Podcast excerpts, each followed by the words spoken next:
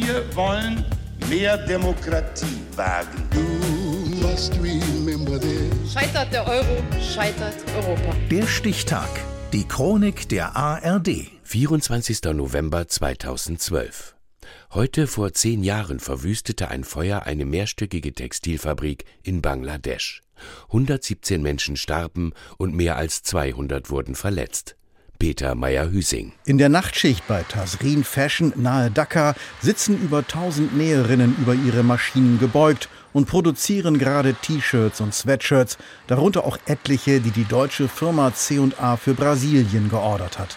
Dann bricht ein Brand im Erdgeschoss des neunstöckigen Gebäudes aus.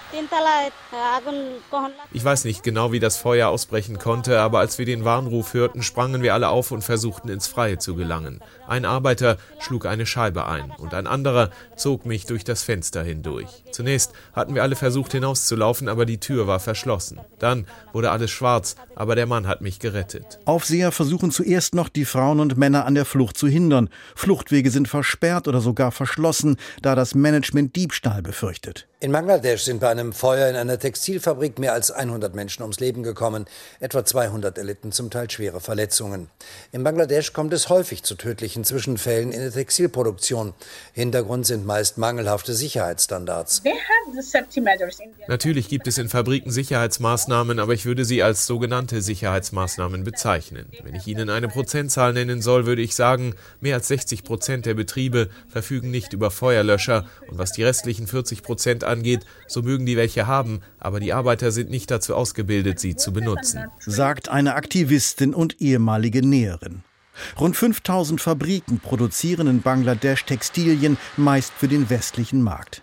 Mehr als vier Millionen Menschen arbeiten in dem asiatischen Land für die Bekleidungsindustrie im Akkord. Zwölf Stunden Schichten für einen Mindestlohn von 30 Euro im Monat. Bangladesch ist das Land mit den niedrigsten Produktionskosten in der Branche und so strömen nach den Gesetzen des Marktes bzw. des Profits etliche Firmen hierher. H&M, C&A, Zara, Chibo, Kick, wie auch Primark und Walmart. 3,99 Euro gibt es jetzt. Sportliche Herren-Freizeithosen in verschiedenen Farben. Das Prinzip ist so simpel wie mächtig. Konsumenten im Westen wollen es billig und die Handelsketten liefern entsprechend Millionen Stücke Fast Fashion, die am Ende der Produktionskette und der Verantwortlichkeit unter miserablen Bedingungen genäht werden. Fehlender Arbeitsschutz, keine Gewerkschaften, niedrige Löhne. Gisela Burkhardt von der Kampagne für saubere Kleidung. Die bangladeschischen äh, Fabrikbesitzer wollen natürlich Aufträge haben.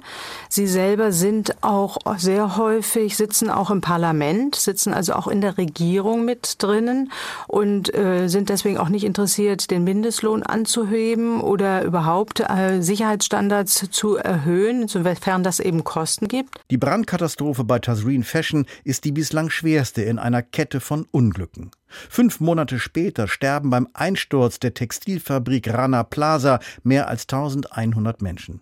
Immer wieder kommen Arbeiterinnen ums Leben, werden verletzt oder verlieren ihren Job. Die Modeketten und die Eigentümer übernehmen keine Verantwortung. Wovon sollen wir leben? Wir müssen unsere Miete bezahlen und etwas zu essen kaufen. Bisher habe ich immer im Geschäft anschreiben lassen, wenn ich Reis oder Öl gekauft habe. Doch jetzt bekomme ich keinen Kredit mehr. Der deutsche Hersteller C&A bedauert in einem schnellen Statement das Unglück, zahlt später auch Entschädigungen für Hinterbliebene und bleibt damit eine Ausnahme in der Riege großer Textilfirmen. Das neue Lieferkettengesetz in Deutschland soll ab nächstem Jahr auch für diese Branche die Produktionsbedingungen verbessern. Dazu führten auch Katastrophen wie die in der Textilfabrik Tasrin in Bangladesch heute vor zehn Jahren. Der Stichtag. Die Chronik von ARD und Deutschlandfunk Kultur. Produziert von Radio Bremen.